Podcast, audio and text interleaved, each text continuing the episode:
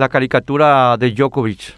La suerte en Australia de Novak Djokovic, el serbio que es el tenista número uno del mundo, podría haber cambiado varias veces con respecto a lo que estaba ocurriendo en el momento en que estoy escribiendo esto, por lo que no voy a reflexionar acá sobre esos asuntos. Sí, en cambio, sobre la política australiana con respecto al COVID, puesta en evidencia por el trato que el gobierno australiano impuso al deportista serbio.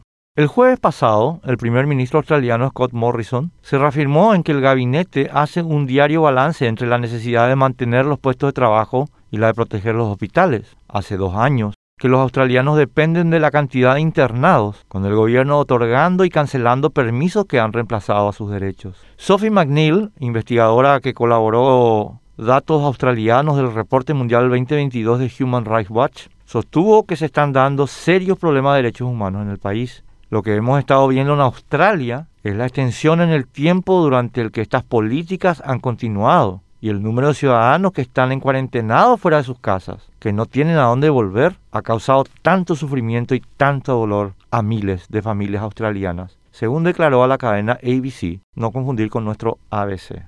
En Australia sigue vigente la cuarentena de 14 días para cualquiera que deba trasladarse o moverse por causa de fuerza mayor. Las víctimas de este procedimiento ridículo deben pagarse de su propio bolsillo las estadías en centros de cuarentena. 400.000 puestos de trabajo de contingencia en bares, restaurantes, eventos, hoteles, etcétera, se han perdido en forma permanente solamente en el último mes de noviembre. 10% de la fuerza laboral está desempleada. En muchos sectores el desempleo llega al 50%. El gobierno de Morrison implementó la norma según la cual para trabajar hay que presentar test de COVID, pero se niega a proveer los test, que corren por cuenta de los afectados, todo para desalentar la movilidad. Jane Halton, exdirectora del Ministerio de Salud australiano, lamentó esta semana que estas políticas dictatoriales no hayan servido para impedir que Australia tenga ahora las tasas de infección de COVID más elevadas que las de Estados Unidos y el Reino Unido. Al 12 de enero, 397.4 por 100.000 comparadas a 234.4 por 100.000 en Estados Unidos y a 221 por 100.000 en Inglaterra, según el Financial Times.